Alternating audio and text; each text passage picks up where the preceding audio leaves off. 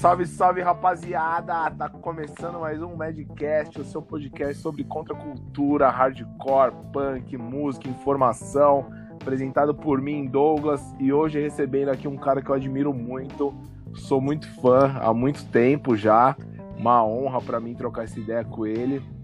O cara é chefe, vocalista do Good Intentions, vocalista do Direction e também sensei de Jiu-Jitsu. Grande chefe André. Salve, André! Salve! E aí, como é que estamos? Ah, tá daquele jeito, né? Semi tranquilo, né? Com saúde física, né? é, tentando, tentando não, não, não ficar doido, né, mano? É, isso aí, velho. E você, Importante. como é que tá aí de, de pandemia aí? Ah, cara, eu não, assim, não posso reclamar, né, cara? Tipo, felizmente não, não, não fiquei doente, né? Não, não cheguei a contrair o vírus nenhuma vez. É, apesar de conhecer bastante gente que contraiu o vírus e perder pessoas também. Então, assim, não posso reclamar, o trabalho tipo, rolou bem, bem dentro das possibilidades, a gente conseguiu manter o restaurante aqui de uma forma legal, sem, sem ter que dispensar nenhum funcionário, né? E isso foi bastante importante, assim. E também sem fechar com nenhuma dessas empresas, tipo, que estão aí, tipo, vendendo comida, tipo, para as pessoas, mas que estão, na real, só explorando, tipo, o, o, o, comércio e os entregadores, assim, sabe? Então, pode crer, pode então, crer. Então, felizmente, a gente não precisou fechar com nenhuma dessas empresas e com o nosso próprio suor aí, com a ajuda de um monte de gente foda que faz parte do nosso ciclo aí, a gente conseguiu manter bem o restaurante aí, manter as pessoas. Bem assim, né? Tipo, bem aquém do que a gente gostaria, mas enfim, conseguimos não fechar as portas, conseguimos manter a galera, né? E é isso aí, velho. Vamos para cima. Boa, boa. Vamos que vamos, né? Andrezão, pô, sempre pergunto pra galera, padrão. É, eu queria saber como que você começou a curtir som punk, hardcore, mano. Pode crer. É, cara, é, eu tenho um irmão mais velho um pouco, né? Tem dois anos a mais que eu. E ele, ele sempre. Meu pai, na verdade, já, já gostava bastante de rock, assim. Então, tipo, eu lembro que o primeiro disco LP que eu, eu tenho na minha memória de ter visto na minha vida foi um LP do Black Sabbath, o Sabotage. Né? Caralho, isso, foda, isso a gente foda. tem lá, na, tá na casa da minha mãe até hoje, lá esse discão. Então, isso é o que eu tenho na minha memória de, de de ter visto, assim, saca? Agora, esse meu irmão mais velho, o Adriano, ele. Ele. Putz, ele, ele tocava guitarra, ele sempre gostou de rock também, então é, ele, ele acabava me apresentando muita coisa, assim, né? E com, quando eu tinha uns. Eu morava, num, eu morava num condomínio em Diadema na divisa de Diadema com São Paulo, ali no Jardim Miriam. É, e nesse condomínio tinha uma galera que, que tipo, curtia rock, que andava de skate e tal, e a galera era tudo mais velha que eu, assim, né? Eu era, tipo, mais pivete, assim. E... E aí eu tava sempre com eles ali, né? Então eu lembro de, sei lá, tipo, os amigos trazerem, tipo, umas bandas de hardcore, tipo, Wise, Bad Religion, Aí, tipo, né, e, e, já tinha lembrança ali, né, de coisas que, que eu via, assim, na rádio, sei lá, tipo, The Clash, umas paradas assim, sabe? Então eu tinha muito isso na minha memória, assim, e, e meu irmão acabou trazendo bastante coisa. É, ele, na, na, na escola ele tinha uns amigos lá que, que depois, por acaso, eu fiquei bem próximo desses amigos dele, mais do que ele até. Pode crer. É, com quem ele teve uma banda punk, e aí nesse momento ele começou a trazer muito material de banda punk, assim, para casa. E aí, né, meu, skate, você convivendo com uma pessoa que tá ouvindo bastante música underground, e aí, tipo, pô, comecei a pesquisar, comecei a ter minhas preferências, porque apesar de estar tá bem próximo do, do, do, hardcore punk ali, assim, é, de estar tá ouvindo bastante isso, cara, eu sempre gostei mais de rap, assim, sabe? Tipo, eu gostava muito de rap. Tipo, então a, a, minha memória de uma música antiga de rap que puta, eu, ouvi a primeira vez assim é muito mais fresca do que uma música de rock, assim, saca? Total, é, total. É foda, assim. Então eu sempre gostei muito de rap também. É, e, e, cara, e era isso, assim, eu ouvia as bandas e falava, putz, isso aqui é legal, isso, é, isso é massa. Então eu ouvia, sei lá, tipo, um Psicofirol, um um, sei lá, Biohazard, uns bagulho assim, eu achava massa, assim, falar, ah, pô, isso é legal, mas eu gostava de uns negócios mais rápido, um pouco, um pouco mais melódico. Falar, pô, isso, isso me atrai mais. Mas o, o, o Scoffirol, por muitos anos, era a minha banda tipo, preferida, assim. Falei, caralho, essa banda é demais. É, mas a, a, banda que me trouxe pro rock mesmo, assim, foi o Fate No More, cara. Pode Fate crer. No More foi a banda que, tipo, me fez parar pra ouvir um, um disco, assim, falar, caralho, mano, isso aqui é muito bom, mano. Esse cara é impressionante, assim. E depois, é, é, essas coisas mais funkeadas mesmo, o próprio Rage Against, né, tipo...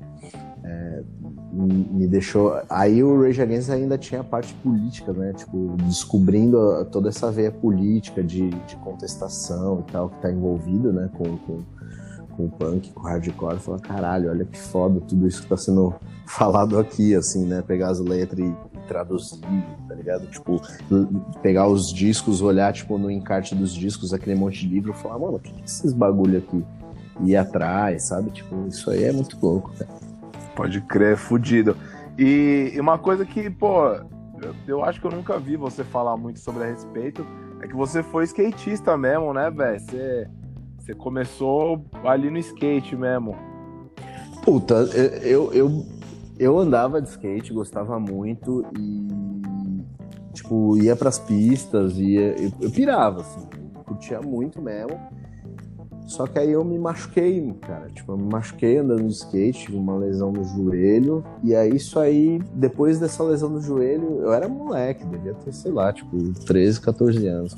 Pode crer. E aí depois disso, eu sempre tive medo, assim, tipo, então, por, depois disso, por várias vezes eu montei skate, aí pegava para andar, já ficava cabreiro, falava, não, deixa isso pra lá. Pode crer. Então, tipo, eu virei um remador praticamente. Né? Pode né? crer. Só, tipo, remando, assim. Pode crer. E é, é, é, é engraçado, né, que você falou o lance do rap, porque eu comecei a curtir som também, assim, na época do skate, né? Uhum. E, e, e, as paradas assim que, que chegavam para mim é, é, foi primeiro também o rap, então comecei a ouvir rap primeiro e depois veio o, o, hardcore, né? O skate eu acho que ele tem esse, essa parada legal, né, cara, que é de meio que unir ali a, o, o rap, o punk, né, cara? Porra, quem, quem não ouviu aquele Puta, como é que é o nome daquele filme lá? Que tem a, a, aquela trilha que é tipo as bandas de hardcore com a, umas... Judgment Night. Puta, quem não ouviu isso aí não ficou maluco, velho? Que andava de skate e falou, cara, caralho, velho. Tipo, é, uma, é um, uma música mais cabulosa que a outra. Você fala, que isso, cara. Sensacional. É, isso véio. é muito bom, velho. Sensacional. E, é, é, é, eu acho que é muito isso, assim. Eu acho que. E tem isso, né? O skate, ele ele era muito marginalizado, né, anos atrás, né? Então, sim, tipo, sim. Ele, ele tem... É, hoje em dia não mais, mas naquela época, cara, tipo, você andar de skate, você tava sendo, tipo, já contra a cultura, assim, é, o que essa galera, tipo, né, eu lembro de estar tá andando de skate uma vez na... Puta, num, numa rua próximo da, da Washington Luiz, assim, né, naquela região do aeroporto, mas mais pro lado de Interlagos, assim. E aí chegar a polícia, tipo, meu, sei lá, uns 10 moleque, todo mundo enquadrado, assim, ó. E, e aí o cara, tipo, esse bando de maconheiro aqui. tipo, sabe? Era tipo como total, era tratado. Assim, total. É... É, e era bem comum, assim, né? Quando eu andava Sim. de skate também. Total, a gente tomava uns, uns enquadros à toa, assim. Sim. Só porque tava andando. Exatamente. Era um monte de, de moleque desocupado, era como eles viam a galera, assim. Era foda. Total. Até tem uma, uma cena, puta, lastimável, assim, que era uma praça no Jardim Primavera, perto de Interlagos, né? Uhum. da cidade de Dutra, que a gente andava de skate e tinha umas, uns obstáculos, assim, no, na quadra da praça. Sim. Um dia a gente tava andando, que foi aonde eu comecei a conhecer as bandas de rap, de hardcore. A gente tava andando, eu e uns três amigos. Mano, chegou duas viaturas, eu acho que alguém da vizinhança ligou. E os caras mandaram a gente juntar tudo e pôr fogo, velho. Tá ligado? É absurdo, velho. Tipo, mano. É absurdo, pra... E a gente tudo uns molequinhos de 12 anos, tá ligado? É, foda. Então você vê, né, velho? Que merda, né? É, e, é. e, cara, daí pra você cair pro, pro, pro Strayedge, pro Vegan, qual, qual que foi o, a caminhada? Cara, o, o, o Straight Edge, assim, eu comecei a ir nos shows, comecei a frequentar um, uns shows e tal. É... Mas, tipo, nem sabia o que era straight edge, nem, nem tinha ideia do que era esse, essa parada, assim. Aí, aí que eu falei que eu acabei ficando muito amigo desses amigos do meu irmão. Eles, depois de um tempo, é, eles mudaram de escola, né? Tipo, a escola que eu estudava na época, ela ia até o o ensino fundamental, né? Eles mudaram de escola e eu continuei na escola. E aí eu perdi contato com esses caras. E aí, quando eu mudei de escola, tipo um ano depois, assim, é... aí eu fiquei sabendo que eles, eles colavam nos shows também, tipo, estavam colando nos shows, e eu comecei a colar nos shows também nessa época, junto com meu irmão e tal. E aí e aí eu conheci um, um quando eu tava no, no, ensino médio, eu conheci uma galera é, que é a galera do Jabaquara, que é a galera tipo onde eu conheci o Fausto, a galera onde eu conheci o Fausto, mas eu conheci uma galera antes de conhecer o Fausto, que eram os moleques do, do, do Subdivision, é, do É Noise, que eram uma, uma, umas bandas que tinham no, no Jabaquara, assim, da galera de lá.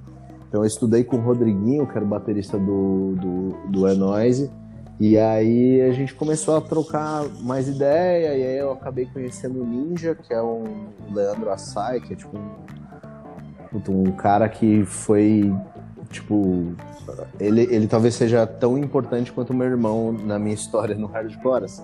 Pode crer. E aí eu, através dele, eu, eu, com ele eu fui na verdurada, assim, a primeira vez. Mas antes disso, é, eu, eu fui num, eu fui num, num, em alguns shows e aí comecei a pegar, tipo, fanzine, essas coisas, assim. E aí fui na, na Verdurada, eu não lembro a ordem, sou meio ruim com as datas, assim, mas eu lembro de ter ido num show, num show do Shelter, é, com ele e com essa galera do Jabaquara também. E aí depois a gente foi num, numa verdurada, que foi a primeira verdurada que eu fui, que foi na casinha, que tocou uma banda que, cara, tipo, pouca gente fala dessa banda, mas para mim essa banda é muito foda, cara, que é o, o Another Side. Pode né? crer. Que era com, com o Léo Bulldog, o Som Rizal tocava também na época. E tocou, eu lembro de tocar o Another Side, uma banda que era horrível, que chamava Against One's Will, que era tipo muito ruim. é, que era uma banda mais de metal, assim, até a galera zoava, que era tipo alguém Will, a pior banda do Brasil, mas. Pode crer. É, é, mas é, é assim, os caras eram bem legais, assim, o MX é, é, um cara que, tipo, eu admiro e respeito muito até hoje, que era o baterista dessa banda, o Bolão, que é o que mora em Londres, ele também tocava nessa, nessa banda. O Cauê, que também, tipo, tocou numa porrada de banda, se eu não me engano. Ah, não, o Cauê não. O Cauê tocava no extremo. É, ele tocava o, pregue, o pregueiro, não sei se você lembra desse cara, que era um, hum, um mano que é, ele era skatista profissional, Hare Krishna, E, Pode crer. tocava nessa banda também. E, enfim, eram uns, uns, caras lá, um som mais metalizado, e eu, eu tipo, apesar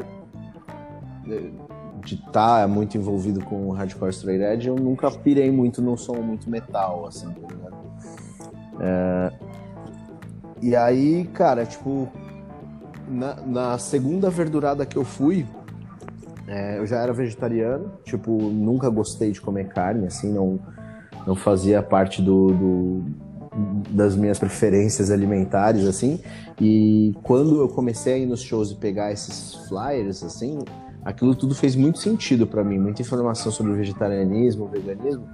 É, aquilo fez muito sentido para mim, assim. E aí eu lembro de ter chegado para minha mãe um dia e falar: Meu, não vou comer mais carne, e é isso aí.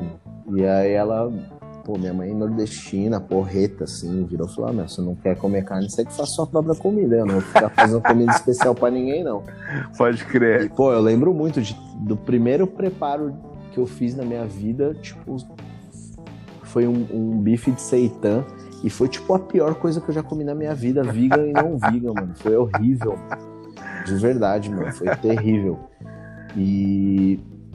E aí eu, virei vegetariano nesse mesmo momento, assim, né? De tipo, tá conhecendo o Straight Edge. Aí eu lembro da segunda verdurada que eu fui. E aí eu levei meu irmão e minha irmã. Minha irmã é quatro anos mais nova que eu, assim. Pode crer. E, meu, ela nunca foi do hardcore, nunca foi do rock, assim, tipo, mas ela foi com a gente. E aí eu lembro da gente estar tá lá, assim, e meu irmão, tipo, virar e falar assim, mano, você é isso aí, velho. Tipo, Pô, você não gosta de droga, não gosta desses bagulho, é o tipo de som que você gosta. Aí meu irmão pegou e fez um X na minha mão, assim. Tipo, oh, que numa verdurada. Eu falei, porra, da hora, só esse bagulho aí mesmo. E foi assim, cara. E, e aí, aí depois disso, essa galera que, que estudava com meu irmão, né, na verdade, um dos caras, né, que, que teve banda com meu irmão, que é o Eduardo Catito, ele teve uma banda que chamava Out of Season. É, e o Out of Season é, era uma banda straight edge. O Leandro Assai tocou nessa banda também, o Ninja, esse amigo meu. Ele tocou nessa banda também. Então era uma galera que, que eu fiquei bem próximo assim por um tempo. E fazer um som, não sei se você conhece essa banda, mas era um som meio Boy Satisfied, uma parada Pode crer. Tá ligado? E. E aí, tipo, eu fiquei bem próximo dessa galera. E aí, uma namorada, tipo, de um, de um, de um cara que é o Yogi, que é o. Ele era vocalista do Extremo. É... Ele. Ela, ela teve contato comigo na escola né? Onde eu conheci essa galera. Ela teve contato comigo na escola e, e aí ela tava namorando com esse cara e esse cara um dia me ligou, assim, do nada, assim, tipo... Falou, pô, é, cara, vamos se encontrar aí, velho. Vamos, vamos fazer rolê com a gente, cara. Se você é straight você gosta do som, e, pô, cola com a gente um dia, assim, boa fritação, né? Tipo, aonde, né? O cara morava, tipo, na zona leste, do outro lado da cidade, eu morava no Jardim Miller, era moleque de, sei lá, 14, 15 anos. Falei, mano, como assim, né, velho? E também comecei a me corresponder com uma galera, né? Aí o, o Bruno Peninha, que era, ele tinha um fanzine que chamava Nexo Edge, ele um dia ele me escreveu e falou assim, pô, cara, tipo, a gente se reúne aqui na, na, na no Centro Cultural São Paulo, aos domingos à noite e tal. Pô, se você quiser colar com a gente um dia, aparece aí. E aí eu peguei e fui, cara. Fui sozinho. E aí na época, os moleques com quem eu andava lá no, no Miriam, lá, tipo, os moleques tava tudo na, na, pegada de usar droga, de, de, tipo, ficar loucão, tá ligado? E eu não pegava nesse rolê, assim. E aí, quando eu fui pra esse, pra esse rolê, que eu falei, pô, vou, vou pra um rolê assim e tal, tipo, a galera straight edge e tal. E aí, meu, a galera meio que me escorraçou, assim. Falou, mano, então vai lá, foda-se você, tá ligado? E aí Pode parei crer. de dar rolê com a galera lá do Miriam e comecei a fazer rolê com a galera mais do centro, a galera do Jabaquara, que eu já tava bem próximo, assim. Apesar da galera do Jabaquara, o Fausto era straight edge, a galera da banda dele simpatizava, não sei se o Jader e o Fábio se, se diziam Stray assim, mas eles se simpatizavam, assim, e então a gente estava sempre junto, assim, né? E foi meio que que foi como, como foi rolando, assim. Porra, legal. É, pô, vou aproveitar que você falou, né? Puxar o gancho aí, você falou da sua mãe que falou, nossa, então você vai cozinhar seu rango aí. Se vira. E eu já pois vi é. você falando que, que você é autodidata, né? Sim. É, pô, qual que foi o, o, o lance para você decidir ser chefe, assim? O fato de você ter que é, é, fazer seu próprio rango foi alguma coisa que influenciou? Demorou muito para você decidir ser chefe? Como é que foi? Cara, eu fui meio que empurrado para isso, tá ligado? Tipo, mais ou menos assim. É, o, o, lance, é, eu, eu, meu, na adolescência eu comecei a trabalhar em estúdio de tatuagem, tá ligado? Pode crer. E, tipo, de ajudante geral, assim e tal. E, e felizmente nesses estúdios onde eu trabalhei, é, tirando o primeiro que eu trabalhei, os outros todos tinham cozinha. E aí eu conseguia fazer meu rango, tipo, nos lugares. E aí eu sempre fazia o meu rango, e aí a galera, tipo, ah, pô, faz só o seu rango e todo mundo come, né, velho? O seu rango todo mundo come. Agora, se eu for cozinhar, você não vai comer. Então, pô, faz o seu rango, todo mundo come. Se alguém tiver vontade de comer alguma outra coisa, traz. E isso aí acabou sendo bem legal, porque acabou, tipo, mostrando pra uma galera, assim, naquela época que, com quem eu trabalhava, que, tipo, pô, dava pra viver mó bem, assim, tá ligado? Sem carne. E, e, e naquela época a gente não tem, não tinha a quantidade de opções que a gente tem hoje, né, cara? Sim, sim. Era outra história, assim. Então, na, nessa época eu comecei a meio cozinhar para mim, assim, tipo, eu, eu, sempre vi minha mãe minha mãe cozinha demais, assim. Eu sempre vi minha mãe cozinhando muito, sempre vi minha avó era confeiteira, tipo, eu sempre via minha avó fazendo muita coisa. O meu padrinho, ele também gosta muito de cozinha, de, de, de, pães, essas, essas coisas assim. Então, sempre foi muito próximo de mim isso, assim. Mas nunca, meu, nunca tinha, tipo, me aventurado, né? Aí eu comecei a estudo, fazer a faculdade, me formei. Quando eu me formei, eu fui trabalhar. Um pouco antes de me formar, eu estava trabalhando na área que eu estava estudando, que é, eu sou, sou publicitário, né, por, por formação. Só. E, e aí nessa época eu fui trabalhar numa pós-produtora de filme, né? é, com, na parte de efeitos especiais. Aí eu tava trabalhando lá, tipo, trabalhava pra porra, mas já tava ficando doente, porque, meu, era maior estresse da porra, já tinha tido. É, já tinha tido duas crises nervosas, assim, de tipo estresse, burnout, essas merdas assim. Na, naquela época nem chamava burnout, né? Não sei nem o nome que se dava para isso, mas Pode enfim, eu era um moleque e tive essas crises, assim, tá ligado?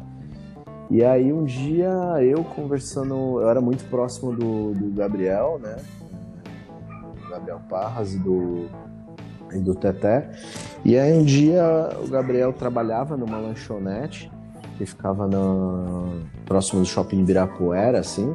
E aí, meu, a gente sempre em contato. Um dia ele falou: pô, o Teté tá afim de montar um restaurante. Tem um restaurante lá perto do, do, do estúdio dele, não sei o quê, e a mulher, tipo, e a mulher tá querendo passar o ponto, ele tá afim de pegar, eu tô pensando em entrar nele, nessa com ele. É, pô, você não quer entrar junto? Aí eu falei, pô, trabalhava de madrugada, né? Falei, pô, eu acho que pra mim rola, velho, vamos aí. E aí eu fui, mas nessa época nem, nem pensava em cozinhar, tá ligado? Eu fui porque, tipo, eu gostava de cozinhar esporadicamente, mas era muito mais um lance de, tipo, pô, vamos fazer um negócio nosso, vegan, tá ligado? Tipo, que não, não tinha quase nada aqui no Brasil. Tinha, sei lá, o, que na época tinha o Lar Vegetariano e Vegetos, assim, que eram dois restaurantes veganos. Pode crer. E, e aí, pô, vamos aí. Aí acabou que a gente montou juntos esse, esse, esse projeto e, e aí eu trabalhava de madrugada na, na, na produtora e de manhã eu ia pro, pro restaurante, ficava lá.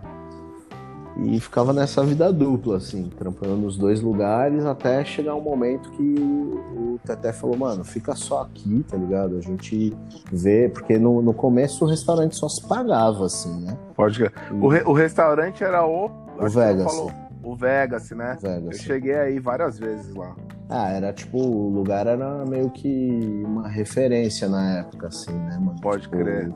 Até hoje, assim, se for parar pra ver, pra época que a gente fez o bagulho, mano, tipo, com três anos de Vegas, a gente fazia coisas que hoje em dia, tipo, que você encontra nos lugares, assim, tipo. Pode crer. É, café, Eu... vegan, tipo, uma geladeira com uma pá de doce, tá ligado? Tipo, uns bagulhos que você não encontra com facilidade Total. até hoje. E, assim. e eu cheguei aí até em endereços diferentes, assim, eu acho dos dois lados da rua, assim, da Augusta lá. É, então, eu, eu quando mudou o lado da rua, eu já não tava. Eu, eu saí. Isso aí foi em 2010. Pode crer. Tipo, Pode crer. eu fiquei no, no Vegas de 2005 até 2009. Pode crer, pode Em 2009 crer. eu saí e aí eu fui para outro, outro lugar, assim. É, mas uh, aí o lance foi tipo. Uh, só para eu me localizar aqui, que eu me perdi já no rolê. é, então, e aí é, eu tava, tipo, eu ajudava lá no, restaurante, mas mais na parte da administração mesmo, assim, e fazer suco, ajudava a fazer umas saladas, assim, porque tinha uma cozinheira, a Eli, que era foda, assim, ela mandava muito, manda, né? Ela morreu, pô, tá viva, então ela manda muito, assim. E aí, um dia ela ficou doente, cara. O Gabriel tava fora do país. É, ela ficou doente, cara, e ela ficou 20 dias de licença. Aí eu chamei um parceiro meu, que é o, o Francisco Pequeno, que já, na, já tinha trampado um tempo na, no lar vegetariano, ele já tinha um pouco mais de experiência que eu. E aí falei, mano, a gente não pode fechar, tá ligado? Você pode vir me ajudar? E aí ele foi me ajudar é, alguns dias e os outros dias eu ligava para meu ligava para cozinheira falou oh, quanto que você faz de, de, de, feijão? Ah quanto você faz de arroz? Como que você faz tal coisa? Aí ligava para minha mãe e falou oh, como que você faz tal coisa? Me explica aí. Aí ela me explicava e eu fazia tá ligado?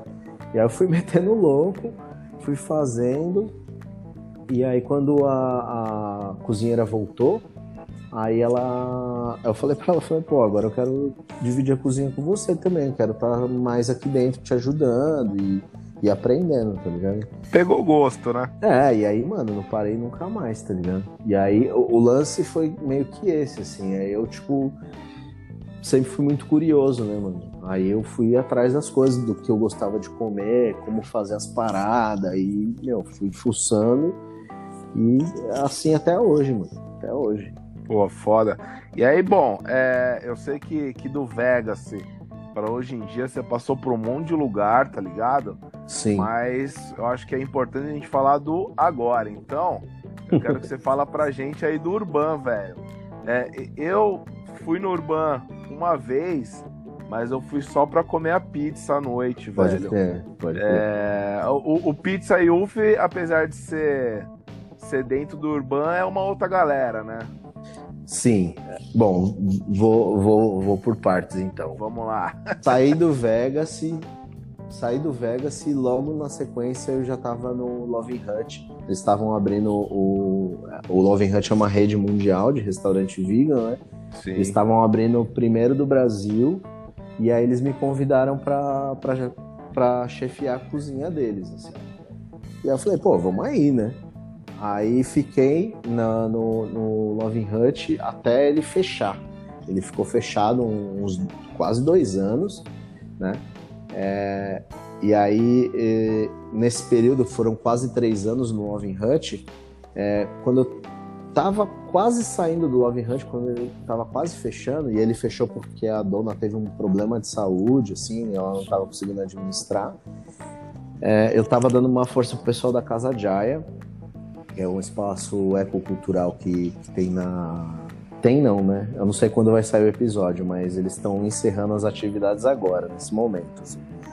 É, mas é um espaço ecocultural que fica na região de Pinheiros, assim. E aí eu fui, eu já estava dando uma força para eles, porque um tatuador amigo meu, o Brian, ele é companheiro de uma das donas do, da Casa de Jaya.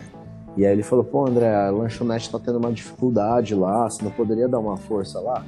Eu falei, pô, vamos lá. Eu comecei a dar uma força para eles e aí marquei uma reunião, porque ia ter um, um evento chamado Virada Cultural, é, Virada Sustentável. Ia ter esse evento é, na cidade, ia ser o primeiro ano do evento.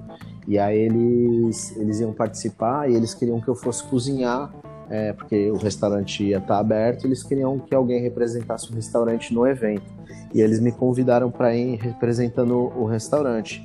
E aí eu fui, marquei uma reunião com os caras e fui lá conversar com os caras. No dia que o, o no dia que eu marquei a reunião, por acaso o, o Love Hut fechou. A gente chegou para trampar e aí o, o o filho da dona lá falou: Ó, oh, pessoal, nem precisa fazer comida hoje, a gente tá encerrando as atividades por enquanto, não sei o quê. Mandou todo mundo embora. Eu cheguei mais cedo na reunião, aí os caras me convidaram para ficar lá. Falaram: ah, a gente tem uma vaga aqui na, na cozinha é, de saladeira tal. É, se você quiser, cara, você pode trampar com a gente. falei: pô, topo, vamos aí. E aí eu entrei na Casa Jaya, fiquei cinco anos na Casa Jaya. Na Casa Jaya eu conheci, foi o lugar onde eu mais aprendi, assim. Os caras tinham acesso a muita informação foda, tinham acesso a muito ingrediente orgânico foda. Tipo, uma galera muito, muito engajada, assim, no assunto. É, dessa parte de orgânicos, permacultura, agricultura urbana, umas paradas assim. Aí eu fiquei no, no Loving Hut cinco anos, e nesses cinco anos é, teve um momento que o Mateuzinho, que é o, o, um dos sócios do, do Pizza Youth, ele me escreveu falou, pô, mano, tô de férias, queria ficar um mês trampando aí com você, tá ligado? E aí eu falei, mano, cola pra cá, assim. Na verdade, não. Eu falei, cara, cola aí, eu não sei se eu vou conseguir te ajudar, mas vem aí conhecer o espaço e tal. E ele falou, mano, nem precisa me pagar nada, eu quero mais aprender mesmo. E aí ele veio, ficou um mês trampando comigo, foi embora. E depois o dono da, da Casa Jaya, quando a, a cozinheira que chefiava a, a cozinha comigo lá, que já estava antes de mim, ela teve um problema de, no braço, aí ela teve que. Ela, ela pediu para sair no, naquele momento do, do, da cozinha. E aí o pessoal convidou o Matheus para vir para a equipe. Assim. E aí o Matheus, nisso o Matheus muda para São Paulo e a gente começa a trabalhar junto, tá ligado? E aí um pouco depois eu estava muito estagnado lá, fui convidado por uma ONG para fazer um trabalho de ensinar a galera a fazer comida com ingredientes locais, assim. E aí eu pirei, tá ligado? Porque ia ser um puta desafio novo para mim, chegar num lugar que eu nunca tinha ido e cozinhar com o que os caras tinham lá. Pode crer. É, com os caras não, né? Com o que as pessoas tinham lá. Assim. Então eu chegava nos lugares, meu, é, ah, a gente tem. O que, que a gente tem de insumo aqui? Ah, tem isso, isso e isso. Ah, mas pô, e essa jaca aqui? Ah, pô, essa jaca a gente usa, deixa madurar e a gente come pô, mas dá para comer ela assim, vamos fazer uns bagulho. E aí pega casca de banana, e aí pega raiz de não sei o que. E aí nisso, meu, comecei a aprender muito isso como freelancer dessa, dessa instituição. Pode crer. Aí chegou um momento que a instituição me, me ofereceu um cargo fixo. Falou, meu, vem trabalhar com a gente. Aí eu saí da casa de Aya, eu já estava estagnado lá e tava travando o Matheus, o Matheus não tinha mais para onde crescer, tipo, tava ficando na minha sombra só, sabe? Tipo, e eu quero, mano, o Matheus é um dos moleques mais talentosos que eu conheço, é um dos moleques mais dedicado que eu conheço e ele é foda, assim. Tipo, pra mim ele é um dos melhores cozinheiros que eu conheço, assim. E eu queria ver ele brilhando, mano. E aí eu saí de, de lá e, e ele ficou no meu lugar. Tá? Legal, lá, legal. E aí ele começou a arregaçar, começou a estudar mais ainda do que ele já estudava. E eu fazendo esses trampos sem nenhum restaurante. Aí nessa época, mais ou menos, não, um pouquinho antes, o Fausto me chamou para montar um restaurante. Ele estava montando o estúdio e o imóvel era o mesmo, né?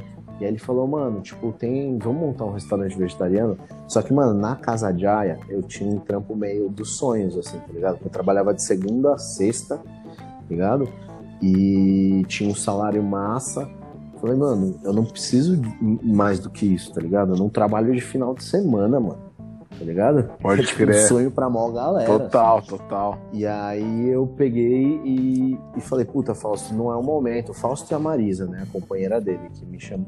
eles que me chamaram para fazer esse projeto. E aí naquele momento eu não, não quis, assim. Enfim, aí fui para essa instituição, fiquei nessa instituição, mano, absorvendo muita, muita informação. E aí a pessoa com quem eu trabalhava diretamente nessa instituição, que é a Sandra, ela, meu, ela começou a passar algumas dificuldades, assim, de, de não, não concordar com algumas coisas que estavam acontecendo na instituição. E aí ela saiu. Só que aí quando ela saiu, ela me avisou, tipo, aos 45 do segundo tempo que ela tava saindo. E eu fiquei meio puto, assim, tá ligado? Porque eu falei, caralho, mano, tipo, é, ela poderia ter me falado antes para eu me organizar, né? Porque, tipo, eu não concordava com o que estava acontecendo com ela, então, pô, eu ia sair também.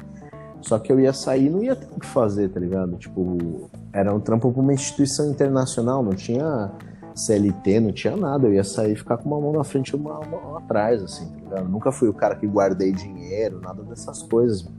Então eu ia passar mão veneno, assim. E aí, meu, tava muito confuso se eu continuava ou não na instituição, porque o convite para mim continuava em pé. E era um trampo que eu pirava em fazer. E aí eu fui conversar com o Fausto. Fausto é meu melhor amigo, né? Aí eu fui conversar com o Fausto, falei, mano, tô muito confuso. Cara, não sei o que eu faço. Não, tô tipo tô pensando em sair da instituição e ver se eu arrumo algum investidor anjo, uns esquemas assim para eu montar o meu restaurante, tá ligado? E aí nisso a, a Marisa, né, que é a companheira do Fausto, estava na, do lado assim. Aí ela ouviu a conversa, ela chegou e falou assim: "Mano, vamos aí. Vamos abrir seu restaurante, a gente abre junto". Aí tipo, meu, naquele momento a gente falou: "Não, vamos aí". E aí a gente fechou de abrir o restaurante com as premissas das coisas que a gente acredita, tá ligado? Então, no nosso restaurante, todo mundo trampa, é, todo mundo tem o mesmo salário, tá ligado? É uma, uma linguagem bem mais horizontal, a gente tenta ouvir no, no máximo que a gente pode todo mundo, seja para definir um cardápio, seja, tipo, no momento da pandemia, da gente sentar, tipo, perguntar para todo mundo, falar, mano, como vocês estão se sentindo? E, e tipo, o que, que a gente pode fazer para vocês ficarem mais tranquilos, tá ligado?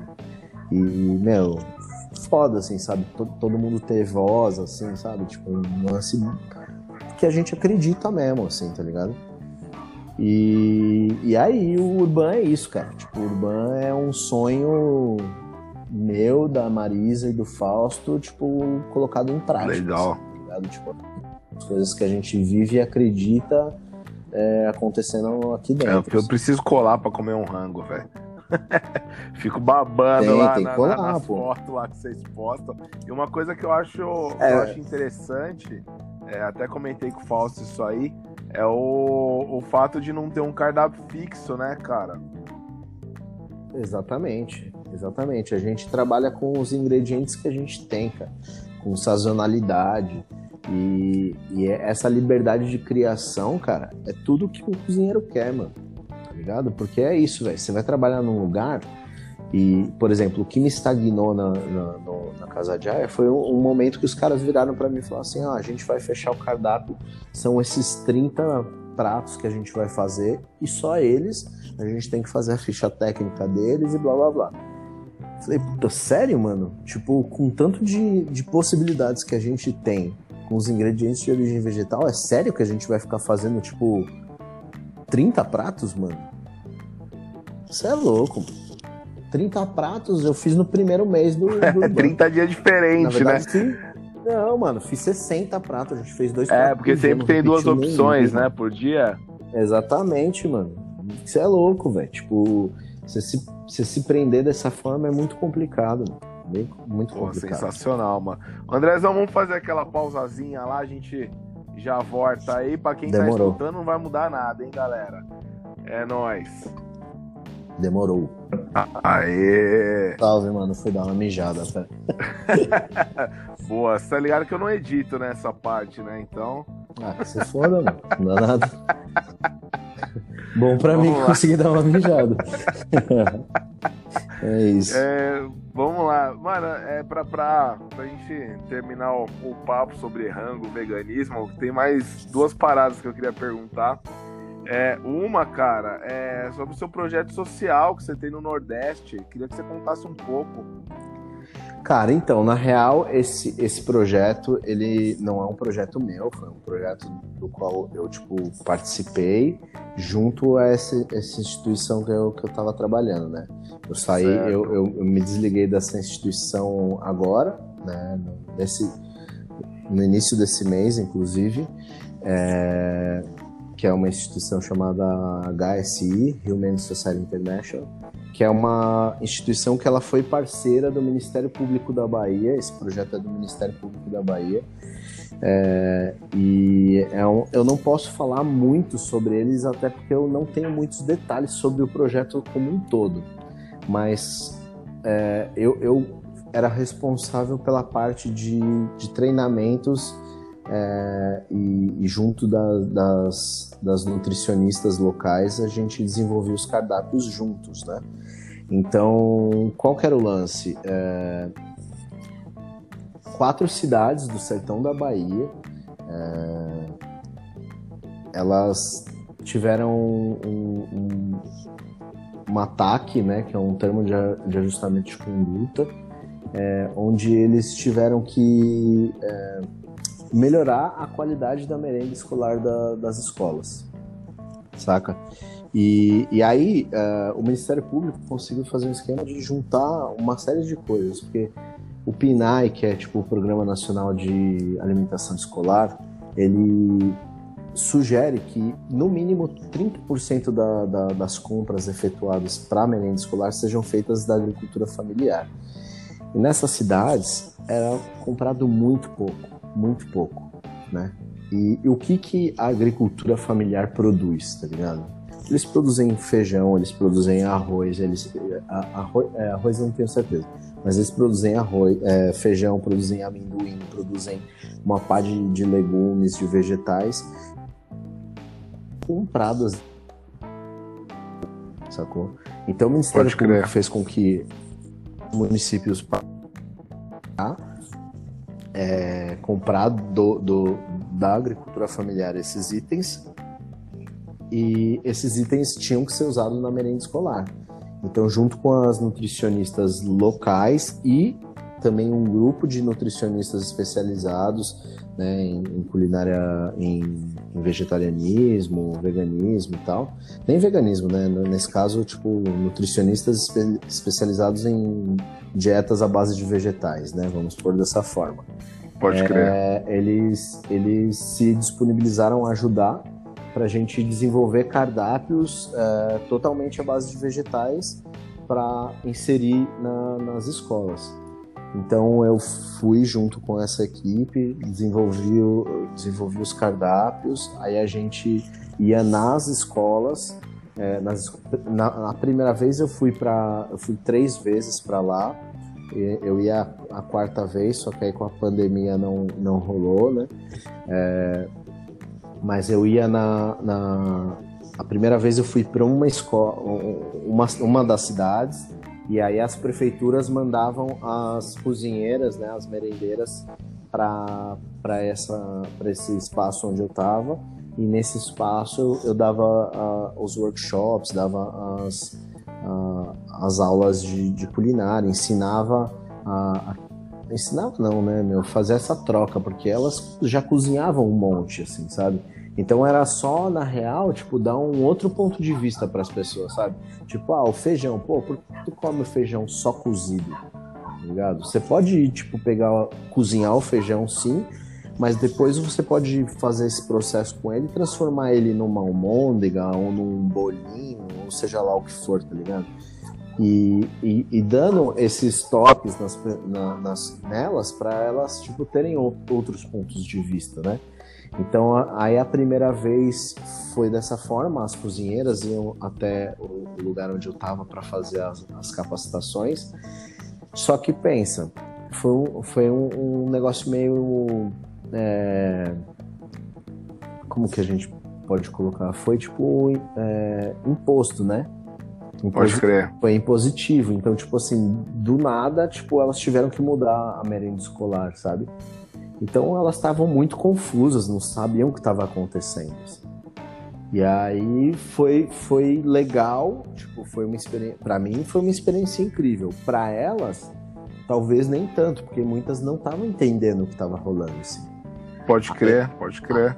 Aí na segunda vez, para facilitar para todo mundo, eu fui até, tipo, eles pegaram escolas é, onde tinham cozinhas grandes e tal, e eu ia nas cidades, nas quatro cidades, em, é, tipo, fazer essa troca com elas lá, né? Ensinar elas algumas dicas, trocar essas informações com elas nas próprias escolas. Só que aí foi foda, porque aí elas entenderam que aquilo tinha sido imposto e, e não, entender, não entendiam tipo todo o projeto que estava envolvido, que é, era um negócio muito maior do que só a alimentação escolar, sacou?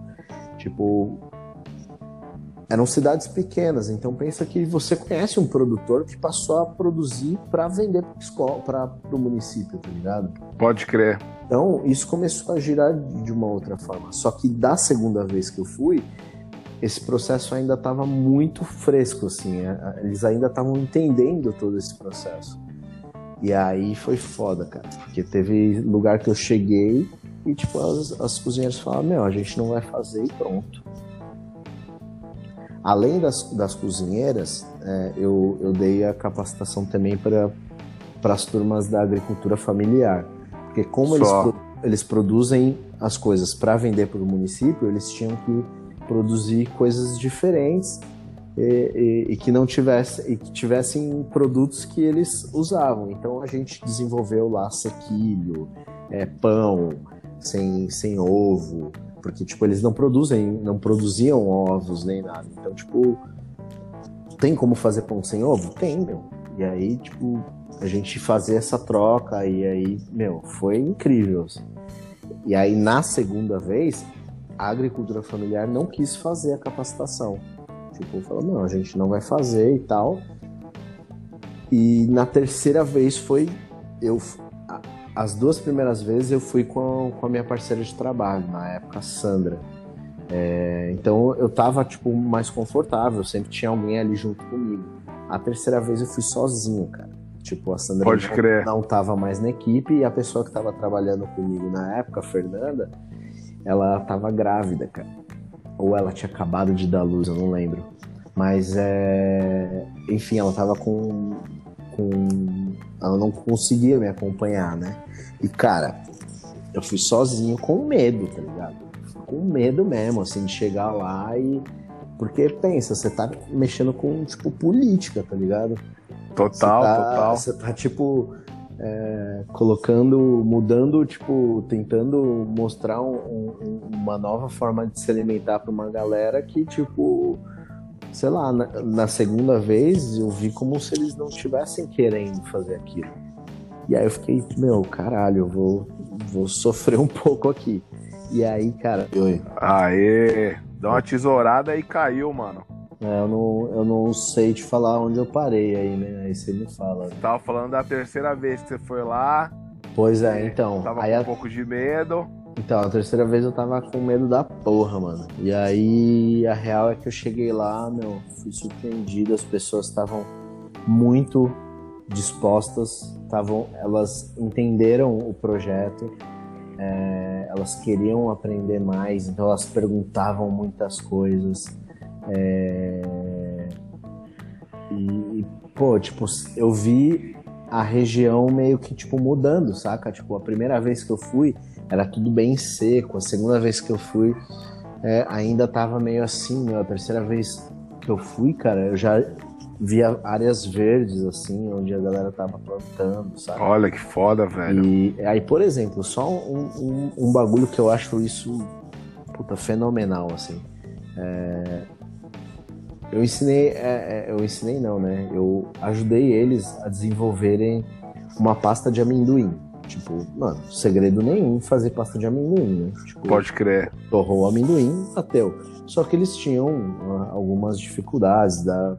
Meu, torrou muito amendoim, vai ficar, tipo, muito amargo e tal. E aí a gente colocou é, no, no, cardápio das escolas, quando tinha pão com, com tipo margarina, por exemplo, não tinha. Tesourou a margarina, tá ligado? Tipo, era pão com pasta de amendoim, velho. Olha que foda, E mano. aí, mano, as escolas tudo era pão com pasta de amendoim. Tipo, eles começaram a produzir muita pasta de amendoim, cara. E aí. É... Pô, tipo, isso aí, mano, só de pensar já, já, tipo, emociona, tá ligado? Porque, tipo, mano, quando eu pensei na vida, que aquela escolha que eu fiz lá, de, tipo, sair do outro trampo, tipo, eu tinha 22 anos no outro trampo, mano, eu tinha 22 anos e ganhava, tipo, 5, 6 contos por mês, mano. Pode crer. E aí eu saí para cozinhar para ganhar, tipo, 6, 600 contos por mês, mano. Tá ligado? Tipo, pra trabalhar no restaurante. E aí, mano, onde que eu ia imaginar que eu ia estar, tá, tipo, no sertão da Bahia, tipo, ensinando é, e aprendendo um monte e vendo a galera comer, tipo, comida totalmente à base de vegetais ali. E, cara, tipo, pra mim aquilo, aquilo pra mim era tipo um veganismo indo pra um lugar, tipo, inimaginável, tá ligado? Para aquelas pessoas, era, era elas tendo condições de comer uma comida foda que elas tinham acesso porque elas produziam, tipo, o primo, o familiar dela ajudava a produzir aquilo que, eles estavam comendo, tá ligado? Mano, isso pra mim é tipo uma, de uma autonomia, tá ligado? Isso é, um, é, é punk de um, de um tanto que ninguém imagina, tá ligado? Na minha cabeça, é, eu, eu vi aquilo de uma forma que acho que nenhuma outra pessoa que estava envolvida com aquele projeto conseguia ver da mesma forma, tá ligado? Pode crer, pode crer. Então, para mim, era muito cabuloso, mano. E aí tem um, um, Até postei um vídeo uma vez disso aí, que. Que no último dia é, de treinamento, eu fui dar o treinamento para o pessoal da agricultura familiar. E, e aí, sempre no final do treinamento, a promotora de justiça da, da, dessas quatro cidades ela ia e falava sobre o projeto, em que pé que tava, como é que estavam acontecendo as coisas e tal. E, e aí ela falava um pouco e depois eu agradeci a galera e acabou, tipo, a aula, cada um para sua casa e é isso aí, né? É, e aí nesse dia, cara, a hora que acabou o treinamento assim, eu ela, ela chegou, era o meu último, era o último dia de treinamento, aí a, a promotora de justiça entrou, falou, tipo, as coisas. E aí eu falei, aí eu falei, meu, posso dar uma palavrinha? Ela falou, ah, claro. Eu falei, ah, pessoal, tipo, eu gostaria que vocês soubessem o quão importante para mim, tão importante para mim é, é, é tá dando esse, esse treinamento para vocês, essa capacitação para vocês, é tão importante quando, quanto das merendeiras, tá ligado? Porque é, esse trabalho da agricultura familiar, para mim é muito importante, não sei o que, eu acho que ele tinha que ser muito mais valorizado, enfim. Falei algumas coisas e agradeci, tá ligado? Falei, pô, muito obrigado por essa oportunidade de poder trocar com vocês, né? E aí uma das, das senhoras, que eu acho que era meio que a, a, a moça que cuidava mais da coisa toda, assim, que, que meio que era como se fosse uma, uma uma responsável, né, uma cabeça ali, né, tipo, a ser seguida. Pode crer. É, ela levantou, tipo, e falou assim, não, não é você que tem que agradecer, a gente tem que agradecer. Em forma de agradecimento, a gente vai cantar para você.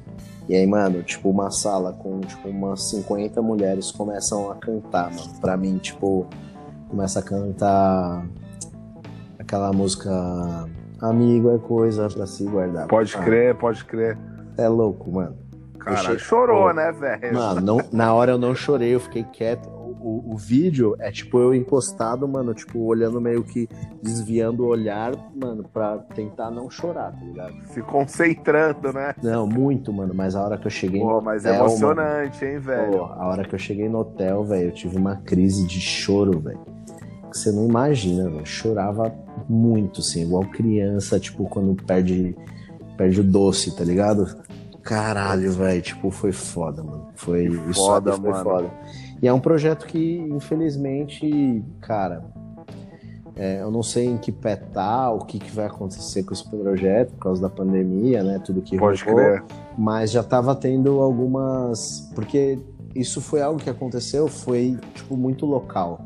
Né? E começou a ter uma dimensão, ganhar uma dimensão na mídia, né? Começou, começaram a falar e porra, tipo a mídia falando de alimentação à base de vegetais, é, que foi é, imposto, que o bagulho foi tipo é, que estavam doutrinando as pessoas a serem veganas. Tá? Puta que a- bosta, e, né, mano, velho? Tipo, e aí, enfim, as coisas começaram a meio que perder o, o, o foco real da coisa, assim.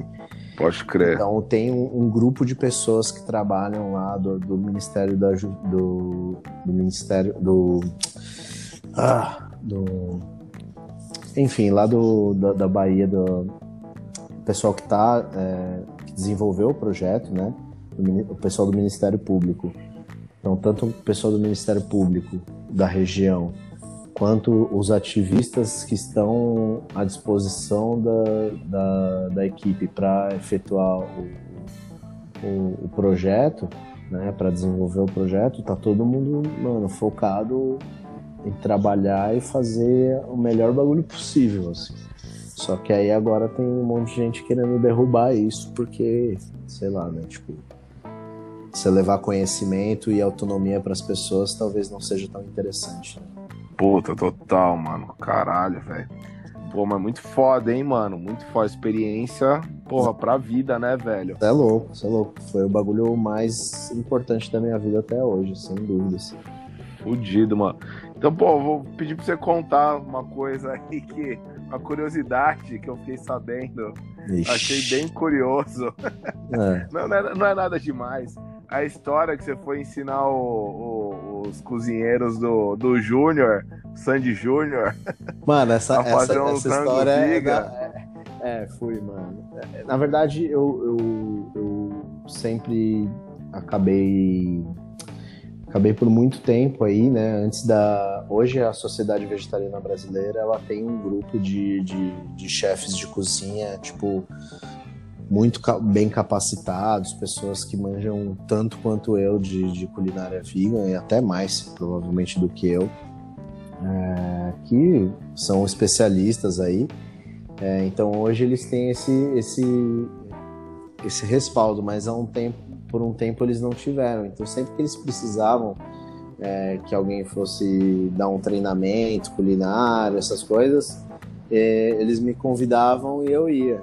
Então eu fiz algumas, tipo, fiz o do Júnior, que foi bem massa, assim, tipo, cheguei na, na casa dele lá, tipo, meu, é, fui meu, super bem tratado, a esposa dele e a cozinheira que vieram receber a gente, e aí é, foi massa, assim, aí né, eles tinham algumas é, alguns detalhes, né, com relação à alimentação dele, que, enfim, não gosta disso, não gosta daquilo outro, ah, gosta das coisas mais assim, mais assado, e aí eu tinha que, junto com a cozinheira, pensar em, em soluções para que fosse possível ele comer, e até onde eu sei, ele se tornou vegetariano, e ele Legal. é vegetariano hoje em dia, ele, ele participou de um, de um- de um bagulho que chamava era desafio 21 dias, assim. Aí alguém desafiou ele a ficar 21 dias sem comer carne, e ele aceitou o desafio e tal, não sei o quê.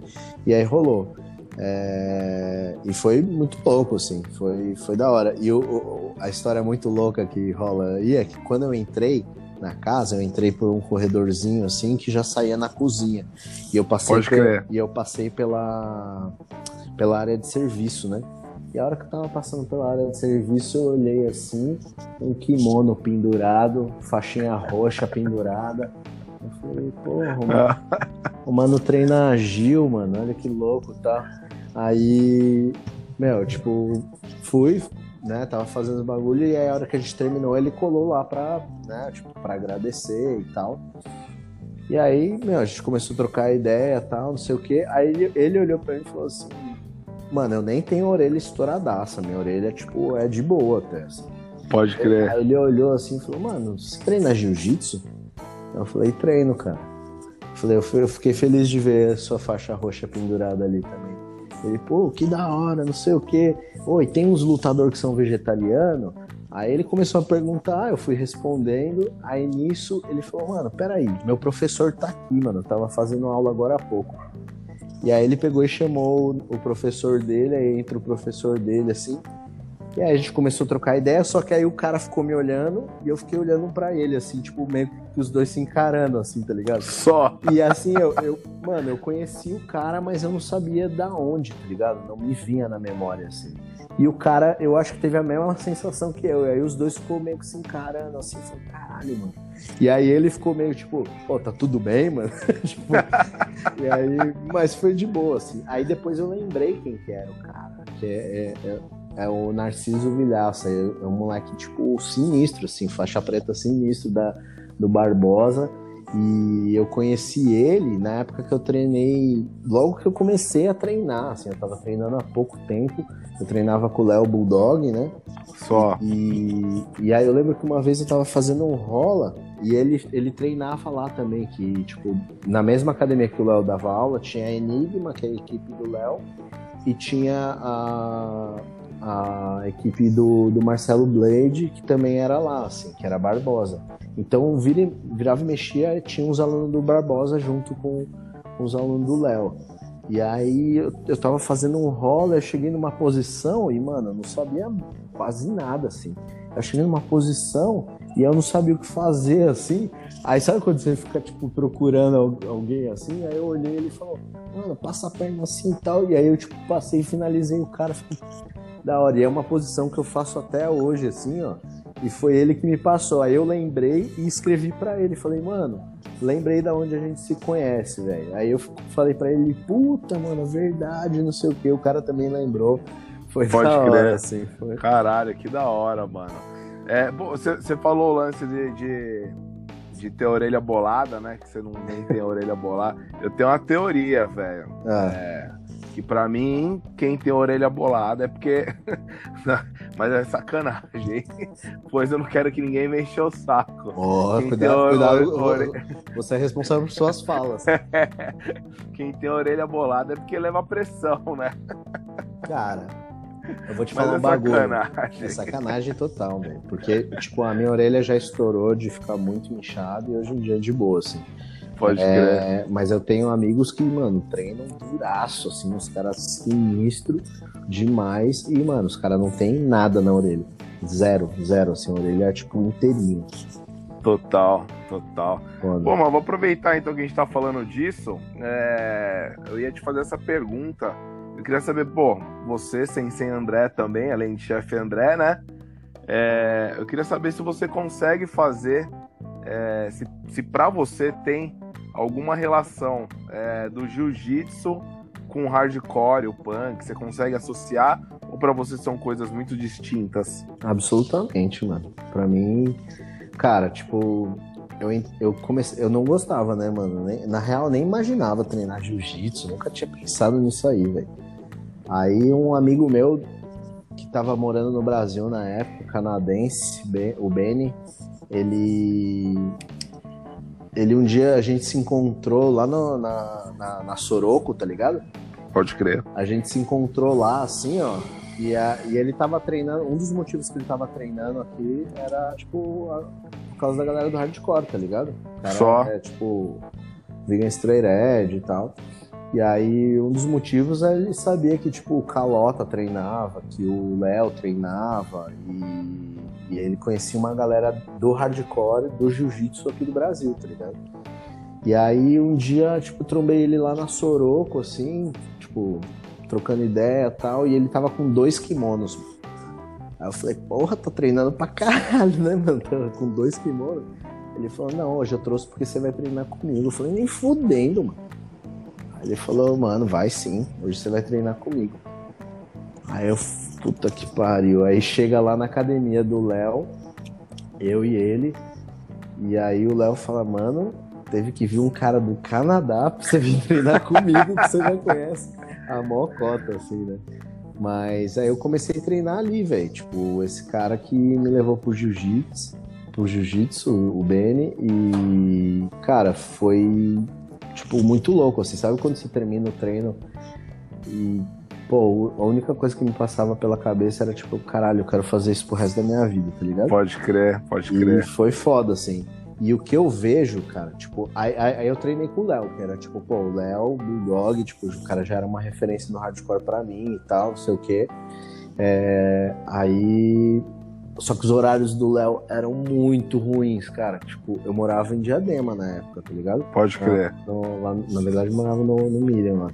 E aí, cara, tipo, saía do trampo, ia treinar às nove da noite, saía às, às onze e meia da noite do, da academia, onze, onze e meia da noite saía da academia, e até diadema, mano, pra no outro dia, seis horas da manhã, tá saindo de casa, velho. Nossa! Pô, era tipo... Que batalha, velho! Puta, era horrível, mano, e aí...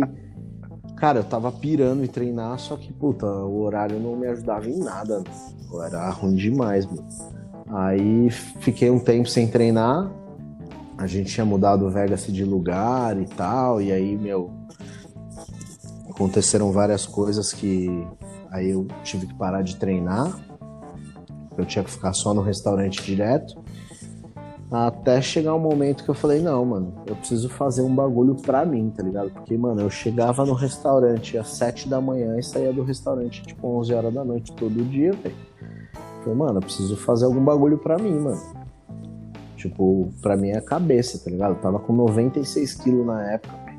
Mano, eu tenho 1,65m, velho. Eu tava, tipo, cansado, assim. Pode crer. Aí eu peguei e fui falar com o Léo. O Léo falou, mano, eu não tenho como, tipo, abrir um horário de manhã e tal, não sei o quê. Mano, vai treinar nesse lugar aqui. Aí, que é o, onde ele pegou a faixa preta, né? Que é o Rocian Grace. Pode crer. Rocian Grace Jr. E aí, é, Aí eu, e era caminho da minha casa. Tipo, pra eu voltar, ficava na, ficava na Praça da Árvore. E aí eu, pô, vou passar lá um dia pra ver. Aí passei um dia, e aí a hora que eu cheguei lá, o Rocinha, a hora que você chega lá, é, que ele vai te receber no tatame, ele fala, ele fala uns bagulho que pra mim é onde tudo faz sentido, tá Ele fala, cara, do tatame, aqui nesse tatame, a gente não faz nenhum comentário de desmerecimento ao próximo, a gente respeita todo mundo por igual, a gente não fala palavrão é, é, que vá ofender outra pessoa, sabe? É, enfim, ele fala uma série de coisas naquele momento que você chega no tatame que que fazem muito sentido para mim e para as coisas que eu acredito, tá ligado? De, de você ser altruísta com o seu com seu parceiro de treino ali.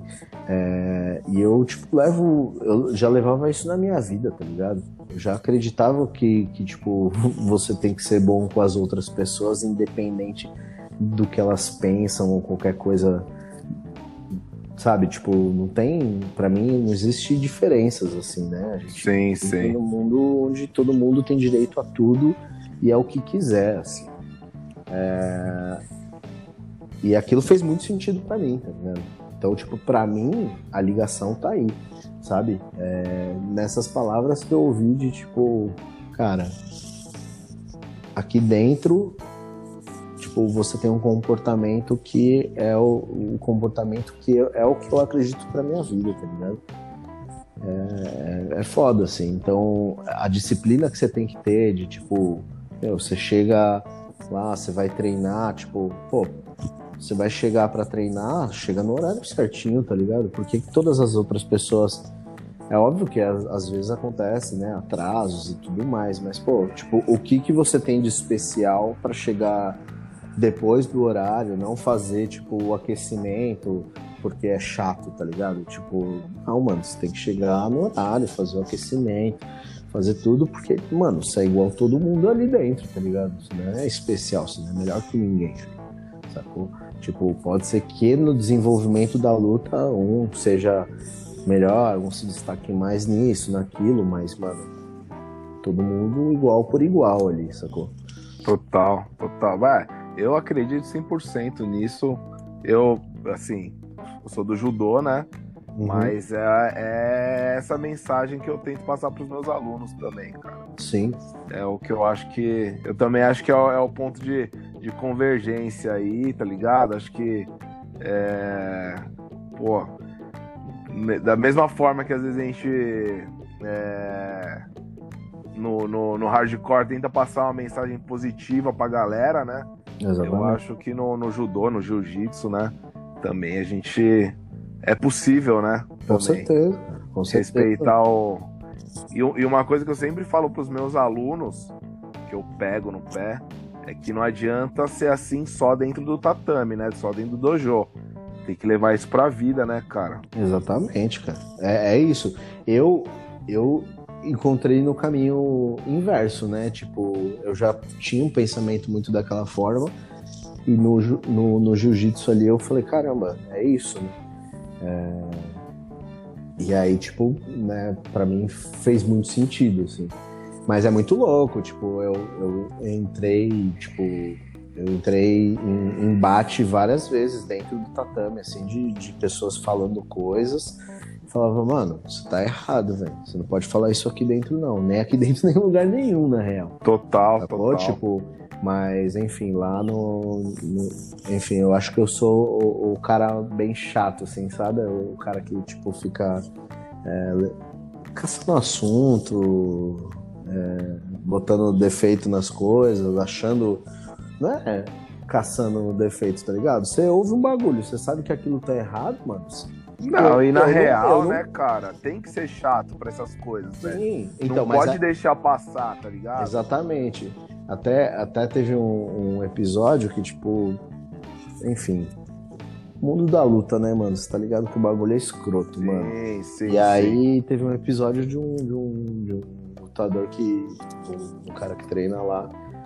E o cara, meu, sempre falava uns negócios bem absurdos e tal. Só que, mano, quando ele fala um bagulho bem absurdo ali no tatame, se eu puder, tipo, falar ali naquele mesmo momento, eu já falo.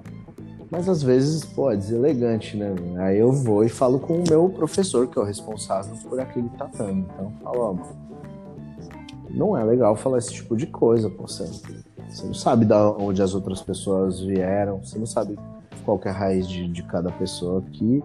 Então, cara, tipo, simplesmente é um bagulho que não deve ser dito nunca, em lugar nenhum. Principalmente dentro do tatame, tá ligado? Então, cara, tipo, conversa com o seu aluno ali, né? E aí um dia esse aluno veio falar comigo e falou, pô, quando é que você vai treinar lá na minha academia? Eu falei, pô, cara, não vou, velho. Pô, como assim, velho? Tipo, tem que ir, os moleques tão bons. Eu falei, eu tô vendo que seus alunos tão bons. Eu acho que eles vêm aí, cara. Tipo, e é da hora os treinos com os moleques, tá ligado? Só que, cara, tipo, aqui no tatame você fala algumas coisas que eu não concordo. E aí eu pego e vou falar com o meu professor, que é quem vai cobrar de você, tá ligado? Porque eu não concordo com isso. Não, se eu puder falar com você, como eu já falei algumas vezes, eu vou falar. Só que tem coisas que são a mais, e aí eu acho que ele tem que falar. Agora, se é no seu tatame e você fala um bagulho que eu não concordo, aí eu vou ter que falar com você, tá ligado?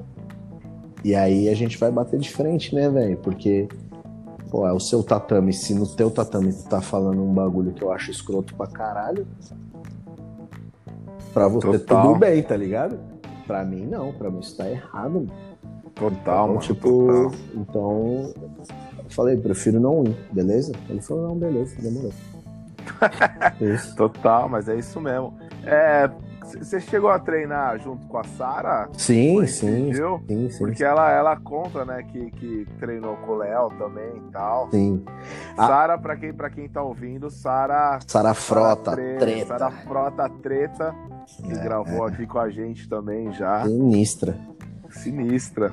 É, então, é, eu e a Sara, tipo, quando eu comecei a treinar, a Sara não tava em São Paulo ainda. Aí eu mudo.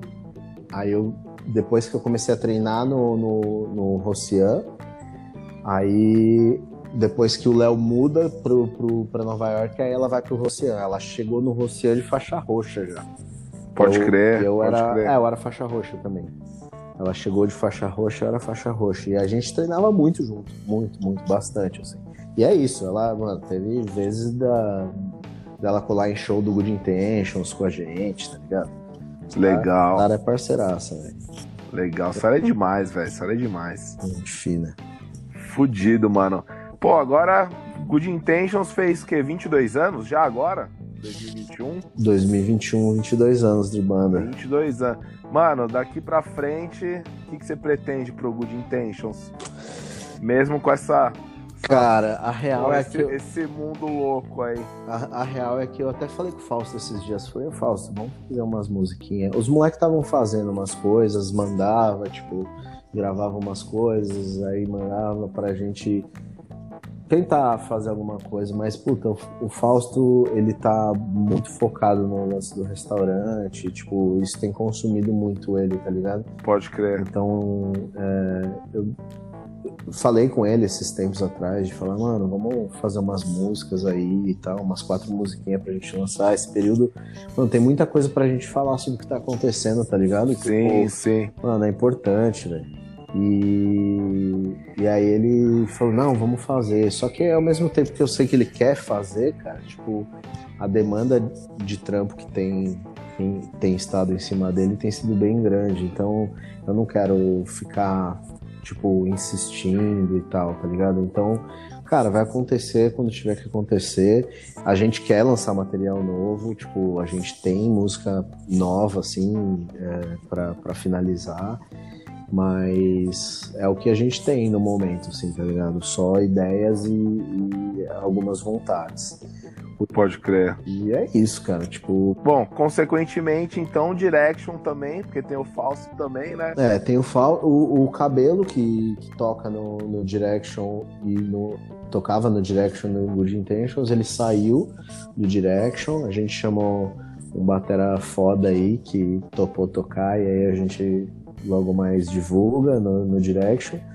E o Thiago ele voltou a morar em Santos, né? Então é, agora tem mais esse empecilho aí que é a- o Thiago não tá mais em São Paulo, né? Então fica um pouquinho mais complicado.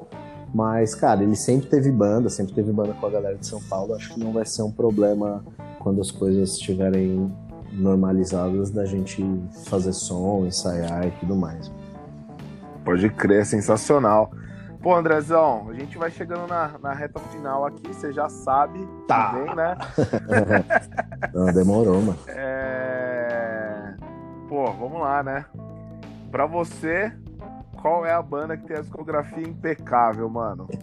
Cara, eu, eu fiquei. Eu até falei contigo disso esses dias, né, cara?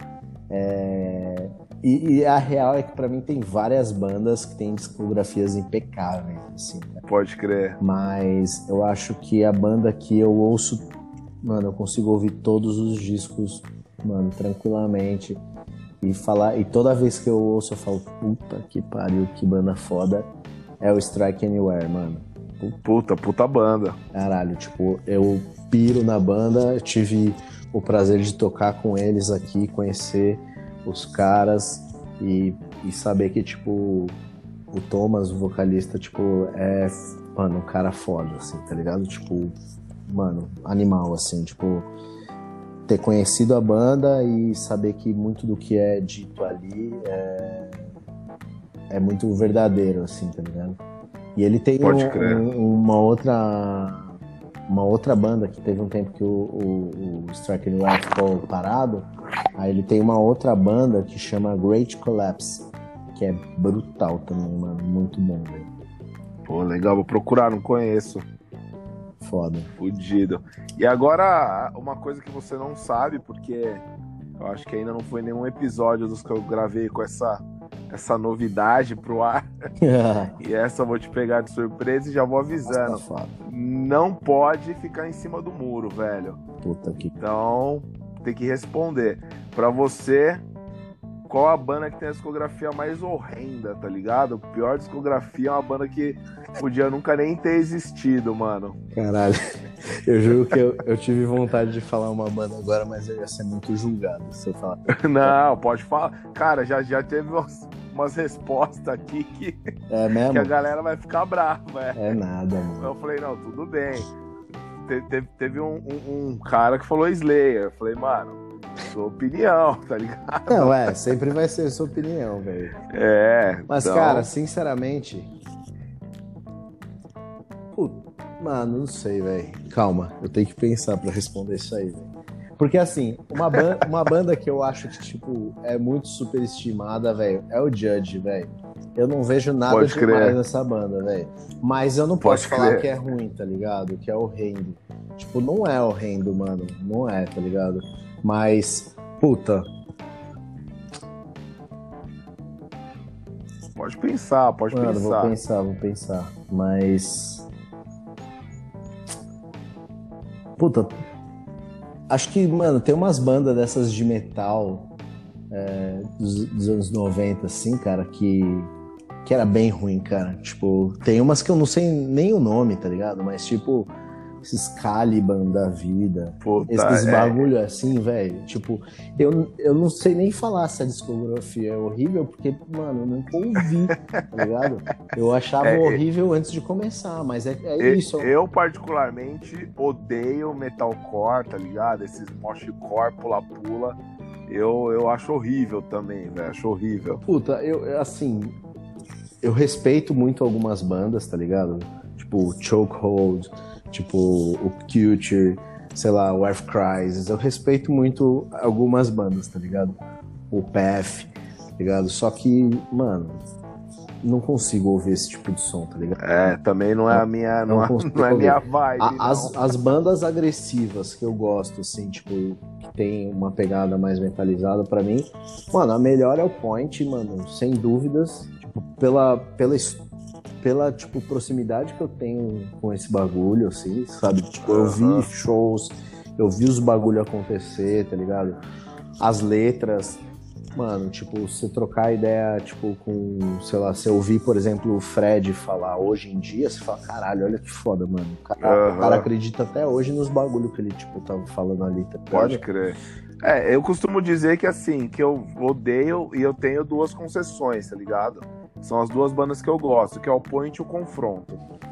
Pode crer, pode crer, pode crer. O confronto fudido também. Mano, gosto, gosto muito. Gosto muito mais dos caras do que musicalmente da banda. É, é eu gosto dos dois primeiros discos, depois eu já achei que. Pô, mas é, nunca foi um tipo de som que, que eu pirei, assim, tá ligado? Pode crer, tipo, pode crer. E sei lá, já tive até desavenças com pessoas por causa desse tipo de coisa. Assim, não nada a ver com confronto, tá ligado? Tipo, uh -huh. é... eu lembro de, de, de, eu e do, do Marcelo do, do, do Constrito da gente tipo, se estranhar por causa de merda de tipo estilo musical. Vai se fuder, mano. Pode crer. Pô, o Marcelo é um dos caras mais foda que eu conheço, assim, tipo. Total. Intelectual total. fudido, assim, tá ligado? O cara, mano, foda. E aí, mano, tipo, merda de tipo estilo musical. Ah, foda, mano. É, mano, eu sempre não, fui. Eu, eu, eu, eu não gosto desse metalcore, acho uma boa. Eu, eu, a gente gravando com o Bibi, o Bibi falou: ah, discografia impecável. Ele foi If You Cries. Eu falei, mano, eu acho mó bosta. não, é. O, o, o, o Bibi tem, tipo, umas. Uma, o Jefferson tem uns gostos peculiares. mas eu Tudo gosto, bem. Mas eu gosto muito dele, ele é um cara foda. Sim, sim, sim.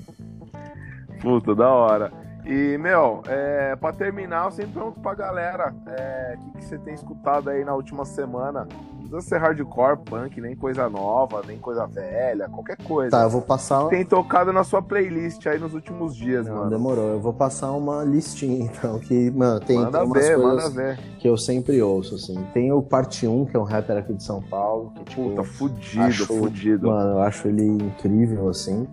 É, as construções das músicas, ele como produtor, ele é foda também. Sim, Tem um sim. cara do Vale do Paraíba que chama Nego Max, que eu acho ele cabuloso também, sinistro. Lançou um clipe agora que, tipo, mano, é muito foda, que é, tipo, ele fazendo... É... Tipo, ele faz o pap... ele escreve a música como se ele fosse um branco e um negro, assim, tá ligado? Tipo, Pode crer. E, e aí tem um clipe, mano, cabuloso, mano, muito foda, muito foda mesmo. É, o Jonga, eu gosto bastante da, das coisas que ele já fez, assim. É, o último disco que saiu recentemente eu não gostei tanto.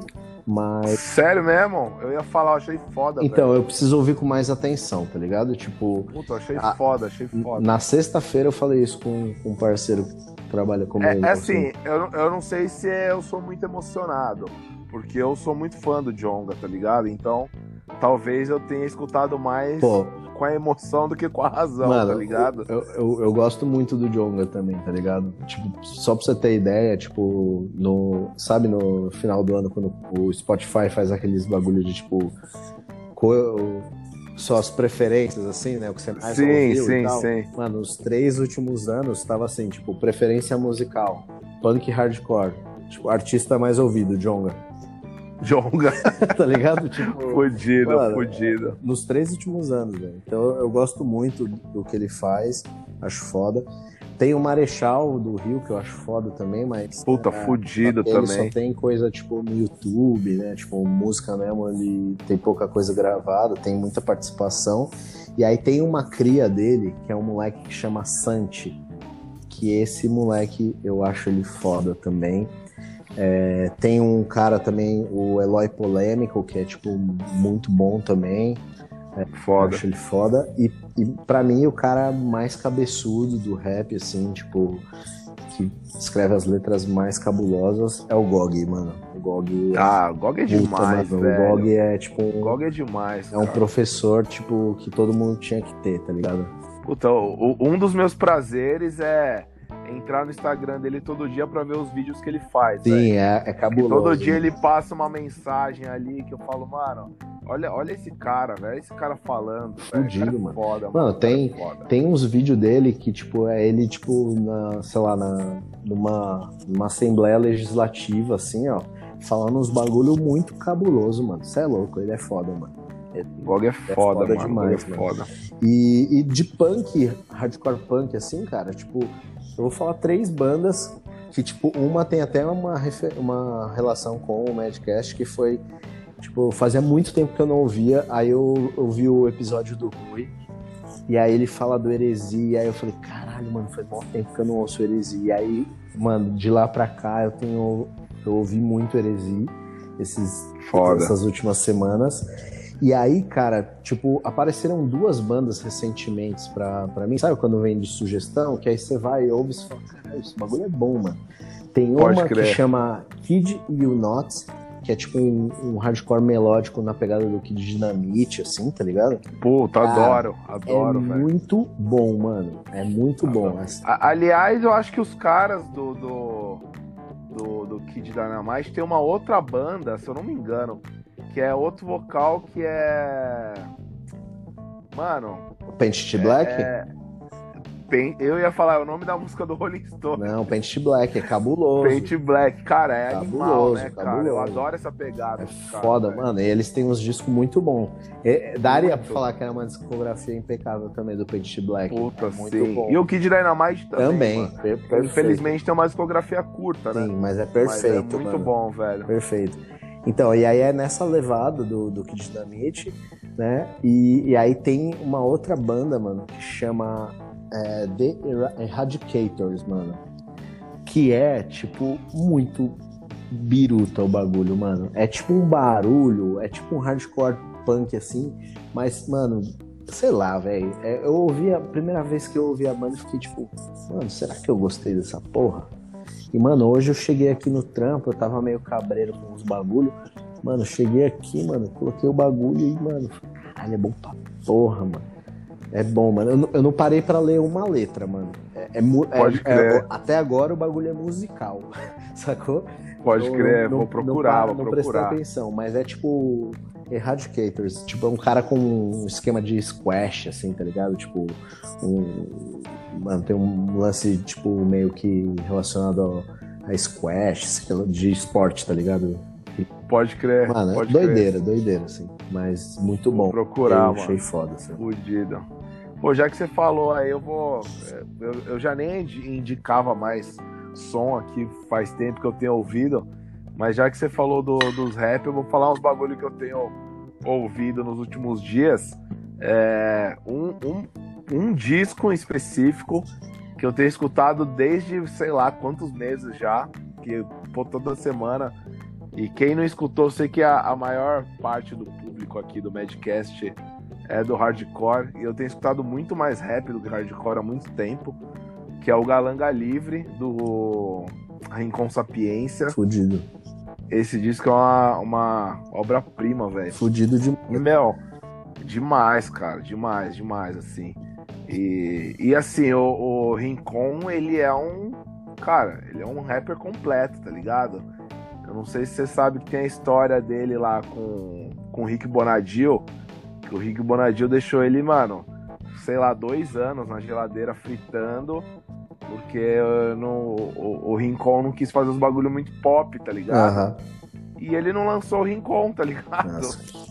Eu falei, mano, o cara tem o Rincon na mão e não lança. Olha, olha essa fita. Uma vez eu indo viajar para dar um treinamento, tipo, no litoral de São Paulo, e tinha acabado de sair esse disco, tá ligado?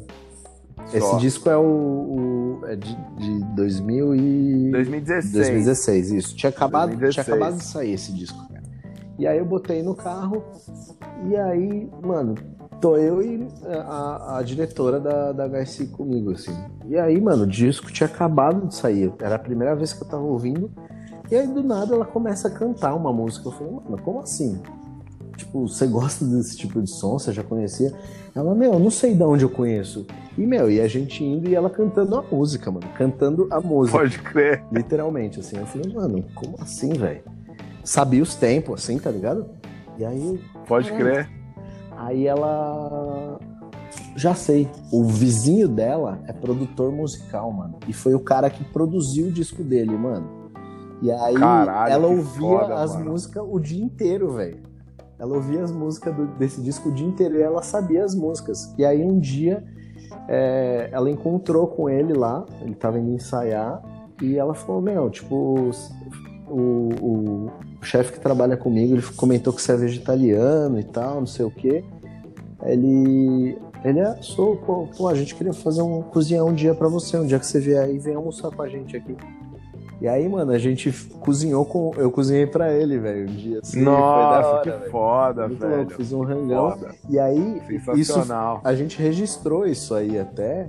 E quem, quem filmou e quem tirou as fotos no dia foi o Clayton, mano. Clayton Clemente. Caralho, que foda. Do caralho, assim, velho. Foi foda, mano. Puta, fudido, fudido. Demais, mano, demais. Foi foda. E, e pô, outro disco que, que eu escutei depois de anos Infelizmente não tem no, no Spotify, mas tá completinho lá no YouTube lá. E pra mim, cara, eu acho que é pelo menos top 3 aí do rap nacional. É o Já Overall do Black and Lead Speed, velho. Esse disco é sensacional. É, os dois são foda, mano. Certo? Puta que pá. Já estou esse disco inteiro? Já, mano. Mano, é que obra-prima, né, velho? É, sensacional, mano. Os dois juntos eram fodas também, né? Puta, era. O Speed foi uma, uma pedra aí fodida também, é, né, velho? Total, total. Foda. Pô, Andrezão, pô, bom demais trocar essa ideia com você, Da mano. hora, mano. É, pô, muito bom. Vou deixar o espaço aí pra você mandar seus recados finais aí. Fica à vontade, mano, mas já agradeço, pô, de coração a sua participação aí, irmão. Que isso, velho. Eu que agradeço aí. Obrigadão pela oportunidade. Siga com esse projeto que eu acho foda aí, tipo, trazer um monte de gente para falar e, mas é isso, mano. Sempre alguém tem alguma coisa para falar, né, mano? E, e, é isso, cara. Tipo, o que eu, o que eu costumo dizer para as pessoas é, cara, tipo, busquem sempre, tipo, conhecer melhor as coisas do que a gente fala é, tenta sempre, tipo, tratar é, o outro como você gostaria de ser tratado. E, mano, sinta a dor do próximo, tá ligado? Porque sinta a dor do outro que quando a gente entende que todo mundo é igual, é, a diferença que a gente tem ao andar na rua, olhar para uma pessoa que tá ali no chão, é, sem ter o que comer, é totalmente diferente, tá ligado? E aí a gente consegue ajudar e viver num mundo melhor, tá ligado? É isso aí. Isso aí, irmão. Sensacional. Drezão, obrigado e até a próxima. É nóis, irmão. mano. Segue o baile. Tamo junto. Falou.